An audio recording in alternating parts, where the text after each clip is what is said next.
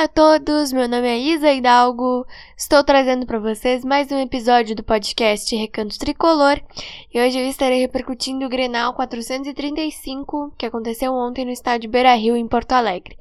O Grêmio perdeu para o Inter por 1 a 0 e além desse jogo eu estarei falando sobre o que deu errado nesse time de ontem e o que dá para fazer para melhorar e eu estarei projetando o próximo jogo do Grêmio, que é uma decisão para nós, que estará acontecendo no próximo sábado contra o Ipiranga, lá na Arena.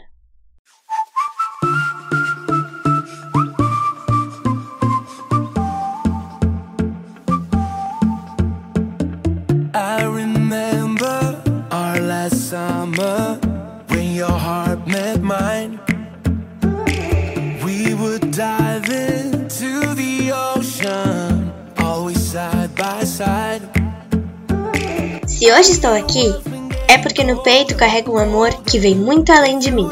Vem do meu pai, do meu avô, está no meu coração. Um coração tricolor.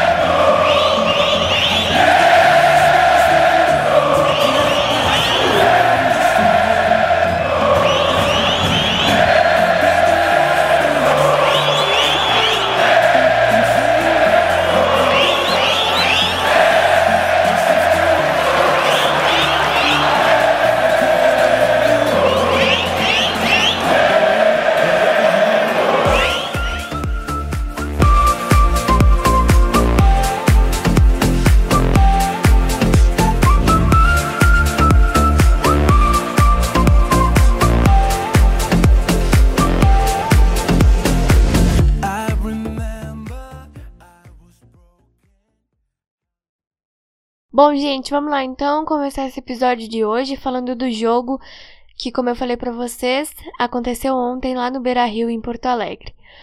O Grêmio perdeu para o Inter por 1 a 0 no Grenal 435. O gol foi marcado pelo David. E acho que a principal palavra que eu posso colocar aqui para definir essa atuação de ontem do Grêmio é horror ou terrível, né? Porque é isso que nós vimos ontem. Um time horroroso que não estava jogando nada de futebol e que estava simplesmente assistindo o Internacional jogar. Porque foi isso que o Inter fez. Colocou o Grêmio na roda. A gente tomou pressão desde o início do jogo. E isso me preocupa bastante, porque agora falta 28 dias para a estreia na Série B. Só 28 dias. E do jeito que o Grêmio tá jogando, tá muito difícil. Parece que o time não mudou nada do ano passado para cá. É isso que eu sinto. Parece que o Grêmio não não, não teve mudança nenhuma do rebaixamento para a Série B para o gauchão de agora. Não importa que o time já esteja classificado, não importa que tá fazendo uma campanha boa, tá com 18 pontos. Isso não interessa. O que interessa é que ontem nós vimos um time que não jogou absolutamente nada. E eu não tô falando de um jogador em específico. Eu tô falando de todos eles. O Inter fez pressão no Grêmio os 90 minutos. E mais 8 que a gente teve de acréscimo. 3 no primeiro tempo e 5 no segundo. Então, é algo que a gente precisa sim se preocupar. E muito. Porque nós temos esse ano um campeonato dificílimo. Eu não vou escolher nenhum dos tempos aqui de novo do jogo, porque eu acho que eu já defini bem para vocês o que a gente passou ontem, né? A gente poderia ter tomado 3 ou 4 a 0. Não tomamos por pura sorte, mas eu não fico feliz com esse 1 a 0. Eu tava rezando para que o Grêmio pelo menos empatasse o jogo, Mas ontem tava todo mundo péssimo. Desde o goleiro até o Elias. Tava todo mundo jogando mal. E as alterações do Roger, que começou a mexer no time logo no primeiro tempo, não adiantaram nada também. O Grêmio tem time, gente. O Grêmio tem elenco. Tem nome, beleza. Tem tudo isso. Mas do jeito que tá, não tem como. Não tem como continuar jogando desse jeito. Porque não existem, sei lá, 16 times pior que o Grêmio na Série B. Porque o Grêmio precisa estar entre os quatro primeiros para subir. É só esse o objetivo. Mas não existem 16 times piores que o Grêmio na Série B.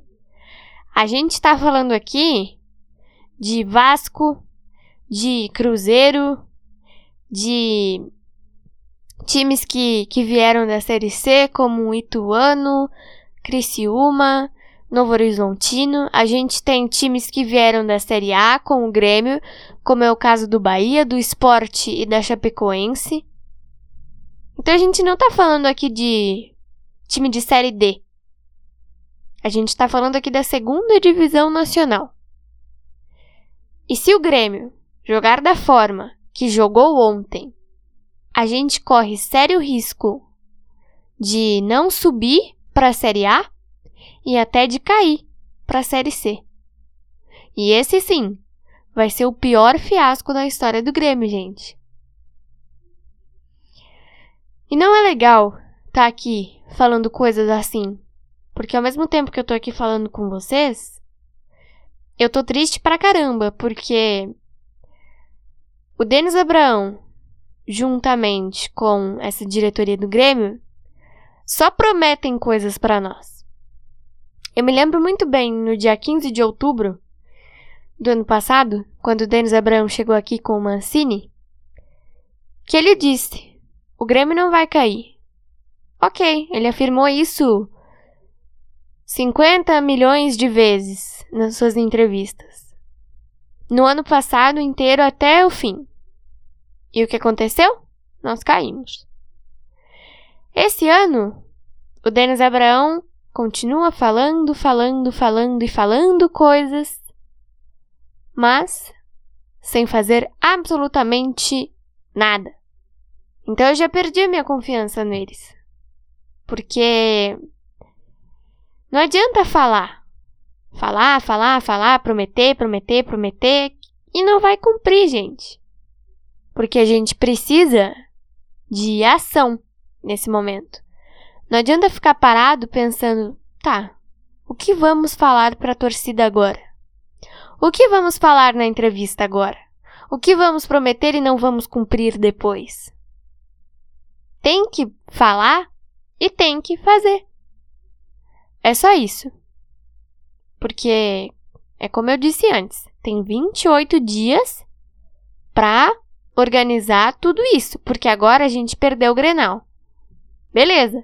Tem mais uma rodada pra a gente jogar, que é contra o Ipiranga. Sábado que vem, dia 12 de março. Lá na Arena. E se o Grêmio já tomou toda essa pressão do Inter, imagino que será sábado, gente. Que o Ipiranga é três vezes, cinco vezes, dez vezes mais organizado que o Grêmio. Com certeza. Quando o Roger chegou, eu imaginei que talvez as coisas pudessem entrar um pouquinho nos eixos.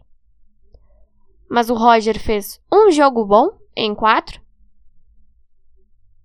o Roger ganhou um jogo em quatro.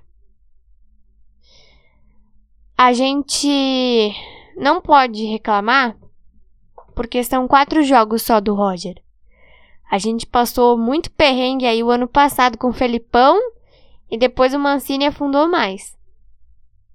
Mas, poxa, fazer um jogo bom em quatro, ganhar um jogo em quatro, é muito pouco, gente. A gente tem quatro jogos com ele fizemos uma atuação boa e vencemos um jogo com merecimento. Porque aquele jogo com o São Luís foi muito bom. E hoje eu estava acompanhando é, um jornalista na Band falando que com o Thiago Santos nesse time, não dá, gente. Não tem como.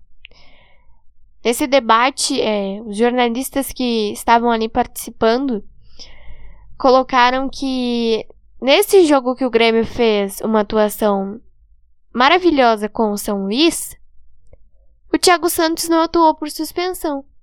E a gente jogou muito bem. Por que não tira o Thiago Santos do time? Mas esse não é o único problema. O Grêmio não tem goleiro, o Grêmio não tem lateral direito, o Grêmio não tem um centroavante. Mas vocês vão me falar, o Diego Souza faz gol. Beleza, ele faz gol. Mas ele não consegue correr. Ele é muito pesado. Tanto que no jogo que ele se machucou contra o Novo Hamburgo, ele foi se esticar um pouquinho e já lesionou. Então, do que adianta ter um cara que faz gol, mas fica parado os 90 minutos no jogo? O Elias ontem não fez por merecer também. O Campas estava ruim, o Vigastante também deu uma vacilada legal ali, tomou um cartão amarelo com 15 minutos de jogo. Então, o time ontem estava totalmente perdido. E eu espero que para sábado a gente não tome tanta pressão como tomamos ontem. Eu rezo para que o Grêmio não se acanhe pro Ipiranga, porque, poxa, o Internacional veio de uma eliminação pro Globo. Ganhou de 1 a 0 chorado do Aimoré domingo. E ontem fez a sua final de Copa do Mundo contra o Grêmio e jogou como se estivesse jogando uma decisão realmente. Só que o Grêmio, o Grêmio tinha que ter posto na cabeça que precisava vencer. Porque nós não vencemos o jogo contra o Novo Hamburgo, que era super importante. Então a gente precisava vencer o Grenal. Porque o Ipiranga não tinha jogo essa semana. Então a gente ia empatar em pontos com o Ipiranga se ganhasse.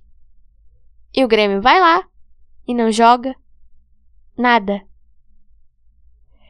É isso que irrita. A gente bota fé e quando vê, o time não faz nada.